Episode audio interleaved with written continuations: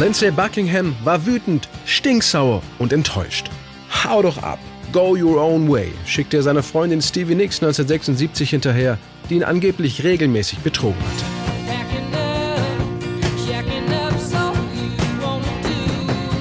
Ein Song über Beziehungsprobleme und Trennung?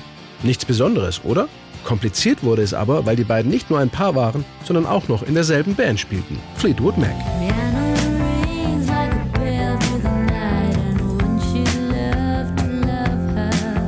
Gerade mal zwei Jahre zuvor hatten der britische Schlagzeuger Mick Fleetwood, Bassist John McVie und dessen Frau Christine mit dem US-Gitarristen Lindsey Buckingham und dessen Freundin Stevie Nicks einen musikalischen Neuanfang gewagt. Aus der englischen Blues-Rock-Band wurde eine international erfolgreiche Popband. Die Single Rhiannon erreichte in den USA Platz 11, das Album Fleetwood Mac sogar die Spitze der Charts. Kein Wunder, dass ihre Plattenfirma Druck machte, erinnert sich Mick Fleetwood.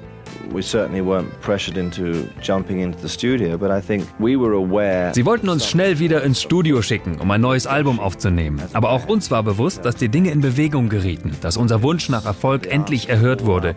Wir sprudelten als Band nur so vor Energie. Besonders für Lindsay und Stevie, aber auch für mich, John und Christine war das ein fantastisches Gefühl. Endlich waren wir als Band wieder gefragt. It was great to re-identify with being well received again. Eigentlich lief alles nach Plan. Wären da nicht die Beziehungsprobleme der Pärchen Buckingham Nicks und Christine und John McVie gewesen? Die Frage war, erzählt Stevie Nicks, wie die Band damit umgehen würde. Sind wir fünf erwachsene Menschen, die das irgendwie hinbekommen, oder eine lahme Band, die wegen ihrer privaten Krisen noch im ersten gemeinsamen Jahr alles hinschmeißen? Ich wollte Fleetwood Mac nicht verlassen und habe zu Lindsay gesagt, du musst mit mir und der ganzen Geschichte klarkommen. Und Christine hat dasselbe zu John gesagt. And Christine pretty much said the same thing to John.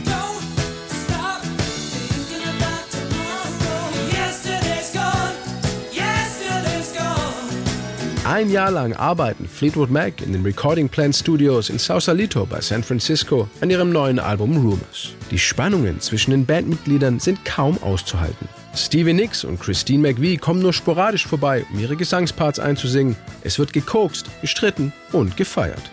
Während Christine McVie mit dem Beleuchter der Band durchbrennt, lässt sich Stevie Nicks auf eine Affäre mit Mick Fleetwood ein. Und trotzdem, oder vielleicht gerade deshalb, gelingt ihnen ein bemerkenswertes Album, das sich bis heute 40 Millionen Mal verkaufen sollte.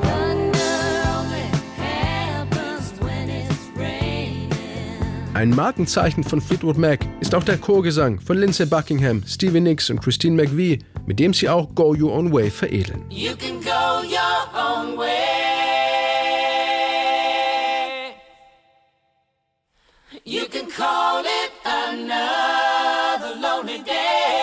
Als Rumors fast fertig ist, geben Fleetwood Mac eine Demo-Version von Go Your Own Way einem Radio-DJ in Los Angeles, um zu testen, wie die Single bei den Hörern ankommt.